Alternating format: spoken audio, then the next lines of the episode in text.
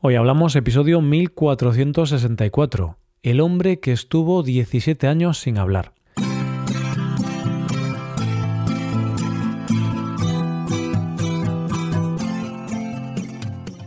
Bienvenido a Hoy Hablamos, el podcast diario para aprender español.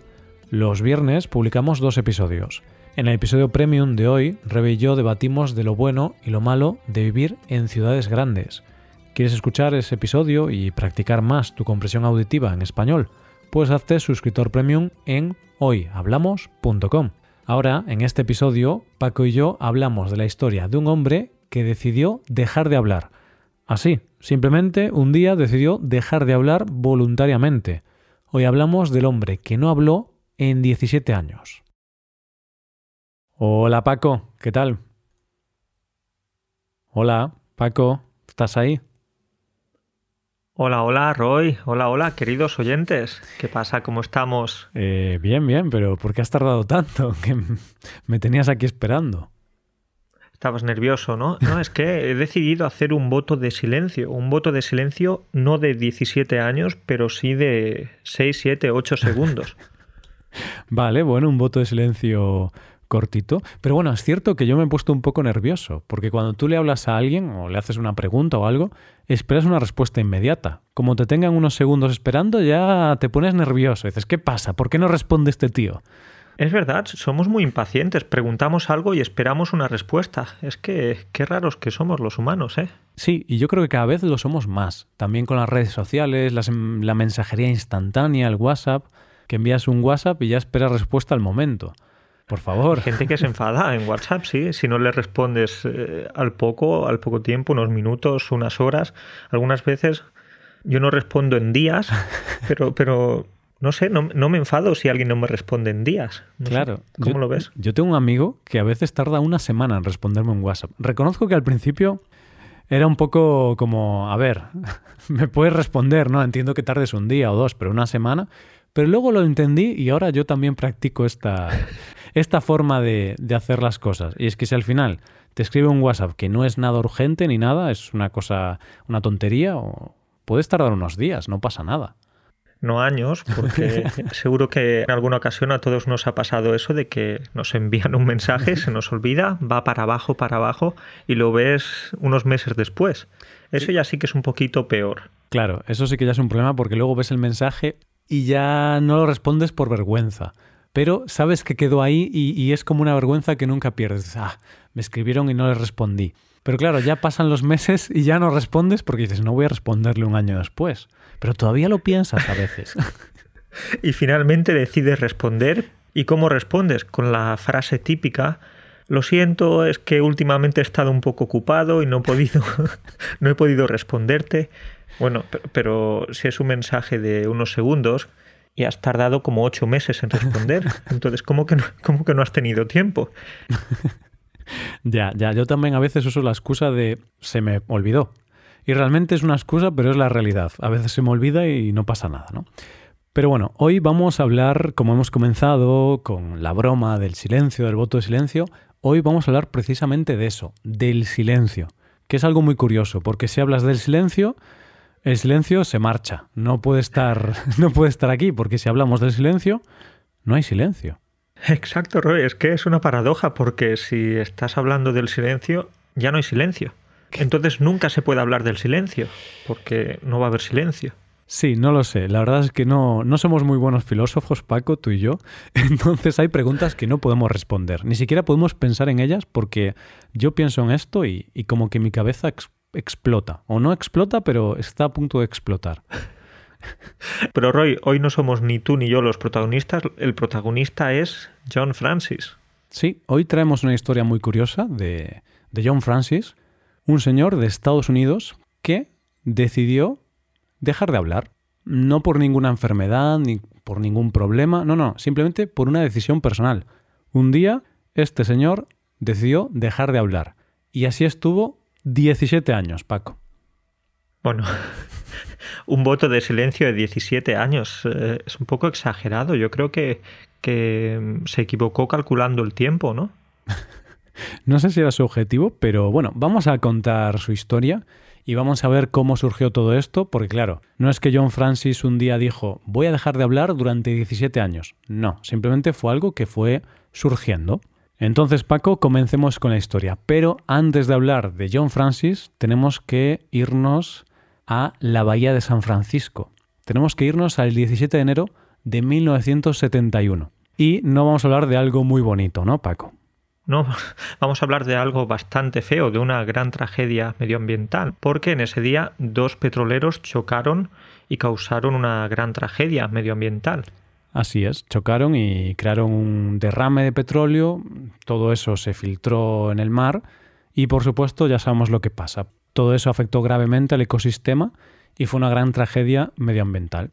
Y esto a nuestro protagonista, a John Francis, le afectó bastante. Él fue allí, fue a ver la tragedia, la verdad le, le afectó mucho y en ese momento tomó una decisión. Pero Paco no fue la decisión de quedarse en silencio. Fue la decisión de dejar de conducir, porque él quería más o menos aportar su granito de arena y dijo, vale, pues ¿cómo puedo ayudar a que cada vez haya menos petróleo? Dejando de conducir. Ya no sé si iba a los lugares a pie, en bicicleta o cómo, pero dejó de conducir. Hmm. En principio, por lo que hemos visto, él iba a pie, iba caminando. Bueno, supongo que a lo mejor algún día iba en bicicleta, pero bueno, en principio él contaba que iba caminando a los sitios. Y claro, tú imagínate, ¿no? Eh, en un país como Estados Unidos, eh, el coche es muy necesario. Bueno, en muchos países, ¿no? En casi todos, pero en Estados Unidos, que hay distancias muy largas y tal, pues el coche, ir en coche, es muy necesario. E imagínate en 1970, supongo, no lo sé, pero supongo que era más necesario todavía. Por supuesto, es decir, no creo que el sistema o los medios de transporte públicos estuvieran tan, tan avanzados. Pues él, en ese contexto, decidió dejar de conducir mmm, para aportar su granito de arena, como has comentado, y claro, era una decisión un poco extrema, quizá, y por eso muchos amigos o conocidos o la gente le preguntaba, oye, ¿por qué no conduces? ¿Por qué no tienes coche? Porque claro, no es que no tuviera coche porque no tuviera dinero, porque no se lo pudiera permitir, sino que era por una decisión personal, por un tema moral. Exacto, pero esa no fue la decisión radical de, la historia que os traemos hoy, ¿no? La decisión más radical fue la de dejar de hablar. Claro, ¿y por qué? ¿Por qué dejó de hablar John Francis? Buena pregunta, buena pregunta. Pues parece que dejó de hablar como regalo para su comunidad porque un día se dio cuenta de que discutía demasiado y de que no escuchaba lo suficiente a las otras personas, entonces dejó de hablar. Claro, él al final, a raíz de haber dejado de conducir y, y tomar esta decisión un poco rara o difícil de entender para muchas personas, acababa teniendo muchas discusiones con la gente, muchos debates, y un día dijo, venga, el día de mi cumpleaños voy a hacer este regalo a los demás y el regalo que voy a hacer a, a, las otras personas es no hablar durante un día, mantenerme en silencio durante un día. Y lo que empezó como un día acabó convirtiéndose en 17 años sin hablar. Parece que John se pasó un poco de la raya. Lo que empezó como una broma, no, no broma, pero lo que empezó como algo más corto, solo un día, acabó en algo mucho más largo y lo interesante de esto, hay muchas cosas interesantes, pero una de esas cosas es que se inspiró en el Hobbit, en las historias de Tolkien, porque eh, se dice que cuando los hobbits tienen su cumpleaños no esperan que les den un regalo, sino que son ellos los que regalan algo a los demás. Y por eso el día de su cumpleaños, en 1973, pues el regalo que dio a los demás fue silencio. Regalo silencio durante un día. ¿Y por qué? Bueno, aparte de lo que hemos comentado, es que él decía que se cansó de su propia voz. Se cansó de su voz y bueno, quería escuchar a los demás. Veía que, que quizás eh, aprendía más o, o ganaba más de esa manera. Hmm, y de hecho sobre esto él dice lo siguiente. Estas son sus palabras textuales, traducidas al español, por supuesto. Para mí fue revelador porque escuché lo que la gente tenía que decir, tal vez por primera vez. Lo que solía hacer hasta ese día, cuando me empezaban a hablar, era pensar en lo que iba a responder en cómo decirles que estaban equivocados y yo tenía razón. Esto es algo que nos pasa a muchos, ¿no, Paco? Que a veces yo, Paco, cuando te escucho a ti, yo no te estoy escuchando, estoy pensando, ¿cómo voy a rebatir a Paco? ¿Cómo voy a decirle que está equivocado? Es que nos pasa mucho, es, es terrible admitirlo y hoy nos vamos a poner así un poco más, más eh, reflexivos, porque en ocasiones alguien nos cuenta algo y no estamos escuchándolo, sino que estamos pensando precisamente en eso, en qué decir para superar la historia que nos están contando. Hmm. Y eso es muy triste.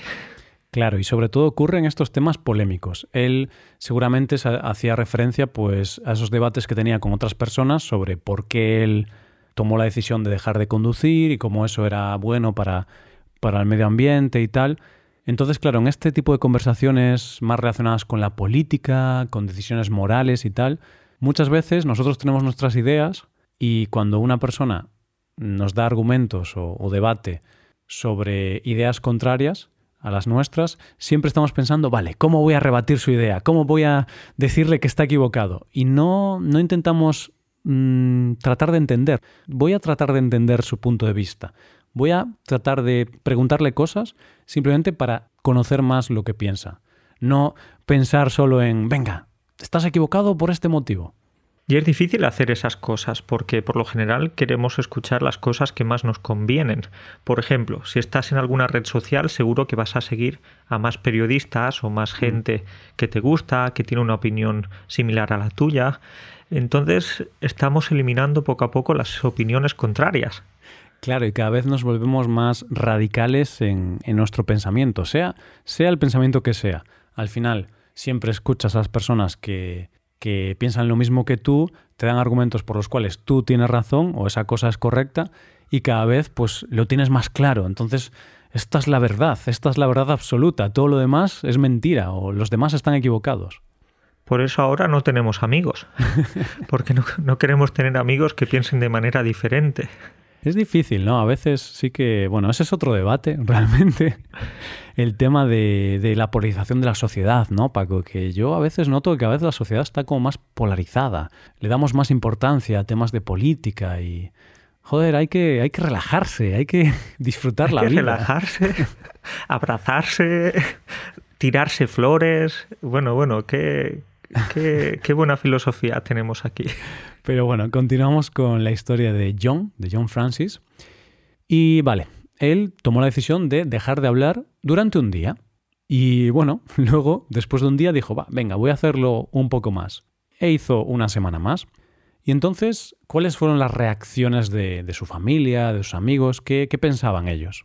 Vale, pues buena pregunta, porque al principio algunos de esos familiares, por supuesto, pues eh, se sorprendieron mucho, pero su novia estaba muy feliz al principio. Pero después de aproximadamente una semana quería saber cuándo iba a parar, cuándo iba a volver a hablar. y, es, y es normal que su novia pensara de esa manera. Claro, porque puede ser que al principio, si tu pareja deja de hablar, es como, ah, qué bien que yo puedo contarle todo lo que tengo que decir. Claro, si tú eres una persona muy habladora, ¿no? Si eres muy hablador, puedes hablar mucho con tu pareja, le cuentas todo y como ella no va a hablar, pues te va a escuchar todo el tiempo. Pero llega un momento en que cansa, quieres que te rebata, quieres que te diga que, estás en lo correcto o que no, pero quieres que diga algo, habla, por favor. ¿Quieres una respuesta? Pues eh, en este caso con John, muchos de sus familiares, amigos y tal, con el paso del tiempo, empezaron a pensar que estaba un poco loco. Y él mismo, John, se preguntaba también lo mismo, si él estaba loco o no. A ver, es que es una decisión muy rara, muy, muy radical, dejar de hablar. Entonces yo entiendo que al final la gente, yo también me lo pienso. Yo, yo pienso, está loco. Estaba loco John Francis. No lo tengo claro, supongo que no, pero es algo muy extraño. A mí me cuesta entenderlo. Lo divertido de esto, o no sé si es divertido, es que una semana después de, de que John tomara la decisión de no volver a hablar, ya no sabemos nada de la novia, no se vuelve a mencionar nada. Entonces me imagino que rompieron la relación. Sí, en la historia que hemos leído en la BBC no, no volvió a mencionar a la novia, pero bueno, él luego se casó y tuvo varios hijos, pero supongo que no fue con esta novia, ¿no? Porque claro, tú al final empiezas a salir con, con una persona y de repente decide que va a dejar de hablar porque sí, bueno, o da sus razones, es complicado, porque los términos de la relación han cambiado mucho. Claro, si es por un accidente o por cualquier otro motivo, se entiende, evidentemente, mm. pero en este caso, no lo sé, al menos no lo sabemos, no sabemos cómo fue la comunicación o la no comunicación entre esa pareja.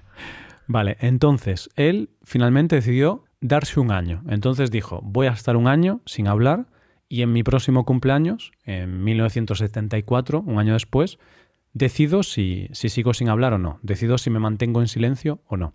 Y durante ese año también decidió aprovechar el tiempo y viajar a pie, viajar caminando por Estados Unidos. Porque Paco, recordemos que en ese momento no hablaba, pero tampoco conducía, porque su idea o su decisión de dejar de conducir, de no conducir, seguía en pie, seguía vigente. Y Roy, quiero preguntarte qué, hizo o qué hacía eh, John durante este viaje.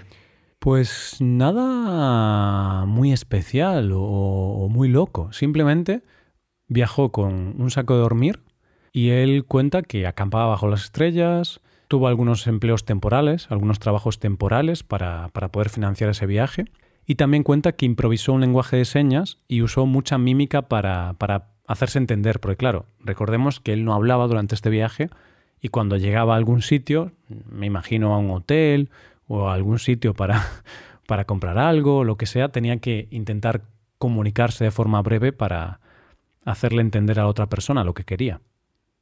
Es decir, me imagino que también desarrolló alguna estrategia, como alguna estrategia sencilla, como llevar una libreta y un mm. lápiz, pero muchas veces a lo mejor le daba pereza y no quería sacar, sacar, estas cosas de la mochila y simplemente hacía gestos con las manos. Mm, sí, pues eso es lo que, lo que nos cuenta. Y luego, cuando llegó su siguiente cumpleaños, pensó en si seguir en silencio o no y decidió seguir otro año en silencio. Y así, durante 17 años. Esto es como cuando quieres ordenar el garaje. Este domingo voy a ordenar el garaje. No, no, no. El siguiente domingo. El siguiente. Y así pasan años. Y así hasta que vendes la casa y dices, uff, ahora sí que tengo que ordenar el garaje. Bueno, bromas aparte, Roy, había una frase, una, oración que me gustó muchísimo, y es que John decía que durante ese periodo se acomodó en el silencio, y el silencio se instaló en él. Eso es muy profundo. Mm, sí, es una frase muy profunda, la verdad. A ver, él encontró mm, felicidad o, o, tranquilidad, no, no sé cómo definirlo, pero encontró paz mental posiblemente en, en el silencio. Y nosotros también estamos intentando encontrar esa paz ahora, ¿no, Roy? Sí, aunque no, no la estoy encontrando, ¿eh? porque te estoy viendo a los ojos pensando, ¿cuándo vas a hablar?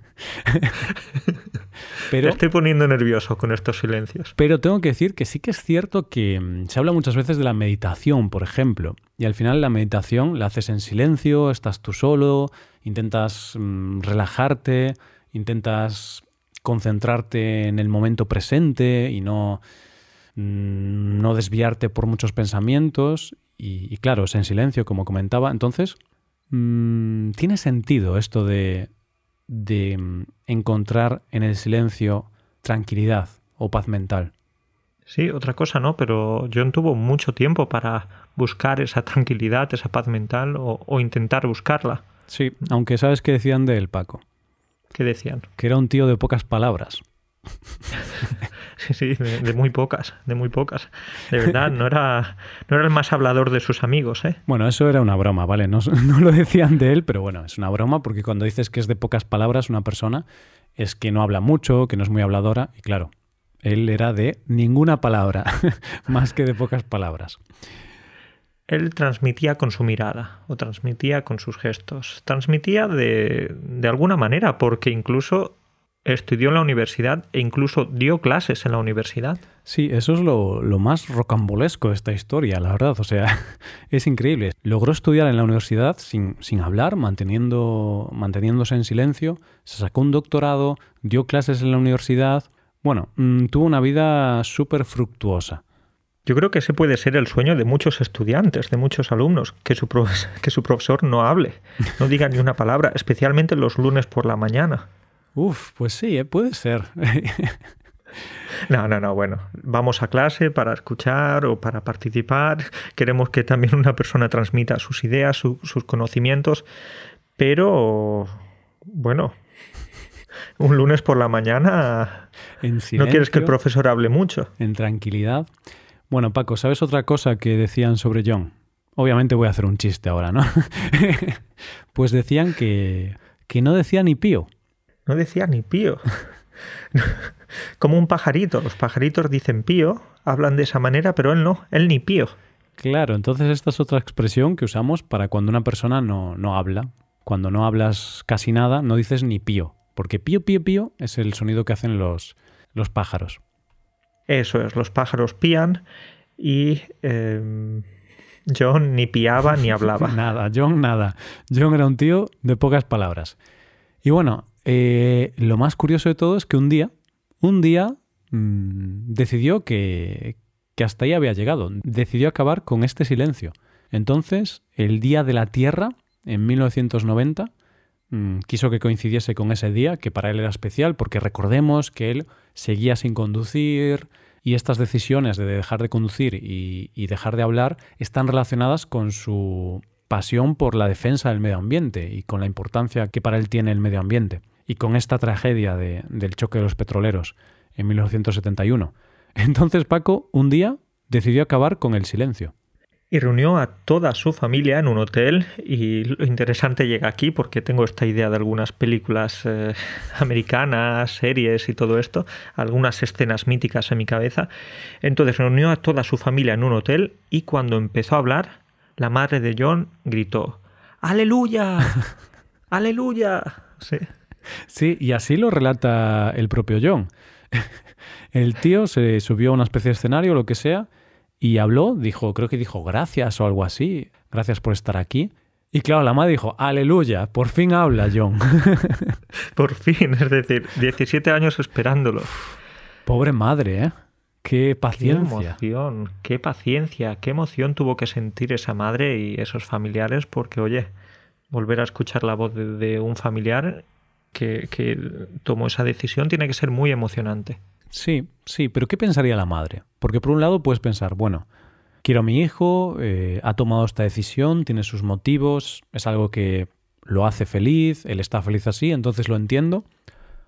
O quiero a mi hijo, pero es tonto de remate. Puede hablar y no habla. ¿Qué le pasa a este chaval? ¿Qué he hecho para que para criarlo así? ¿Qué he hecho mal como madre? Es posible que tanto su madre como algunas personas pensaran que era una persona egoísta, porque tomó esa decisión sin importarle lo que podrían pensar las otras personas, pero al final fue su decisión, su vida. Sí, exacto. Es, es difícil, ¿no? Yo obviamente estoy bromeando, pero ahora ya en serio, es eso. Tú, una persona como, como John Francis, que toma esta decisión, por un lado entiendes que es tu vida, es tu capacidad de hablar, puedes dejar de hablar y eres totalmente libre de hacerlo, pero claro, tus amigos, tu familia van a perder algo importante. Ya no vas a hablarles. Y yo, por ejemplo, pues tengo amigos, eh, mi familia, eh, Rebeca y tal. Claro, si de repente deciden dejar de hablar una persona, eh, me sentiría muy mal. Claro, si tú decides dejar de hablar, Paco, me sentiría muy bien, porque eres un pesado y ya estoy cansado, tengo tu, tu voz en mi cabeza que, que, que, que, me duele la cabeza cada vez que hablas. Y además no es una voz agradable, es decir, si fuese bonita la cosa cambia, pero, pero con esta voz... Bueno, pero claro, tú imagínate, ¿no, Paco? Que viene tu novia y te dice, bueno, he decidido dejar de hablar por estos motivos. Es difícil. A mí me resultaría muy difícil aceptarlo.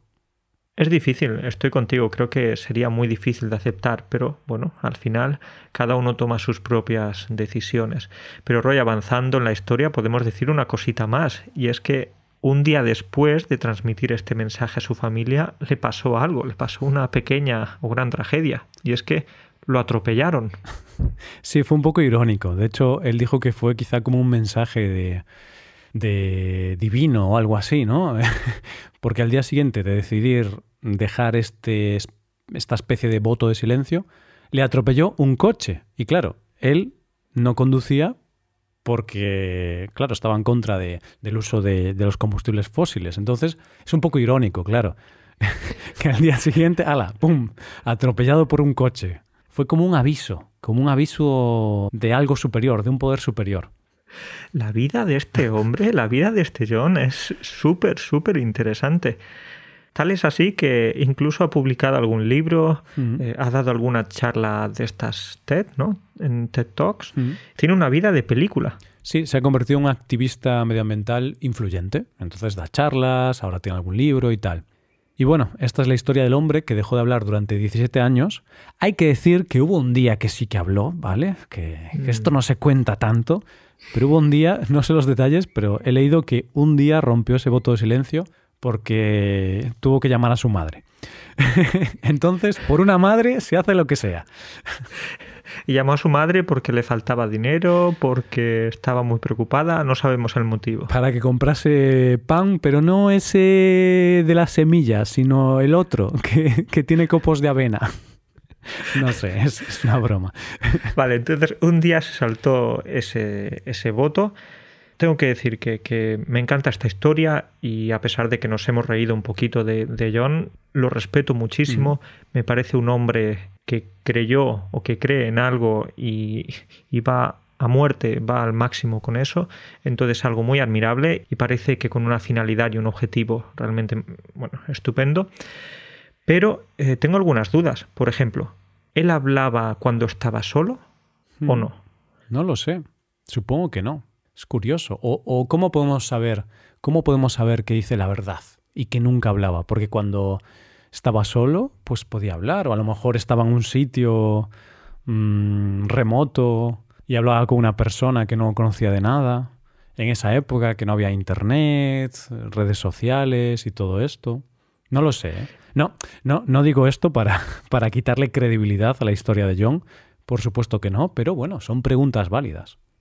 Y quizás si pasas mucho tiempo sin hablar, es posible que tengas algún problema en las cuerdas vocales. No sé, habría que preguntarle a algún experto sobre mm, esto. No lo sé, pero puede ser, ¿no? Tiene sentido, porque al final, si no hablas nunca, yo a veces estoy una hora sin hablar y ya luego me cuesta. ¿eh?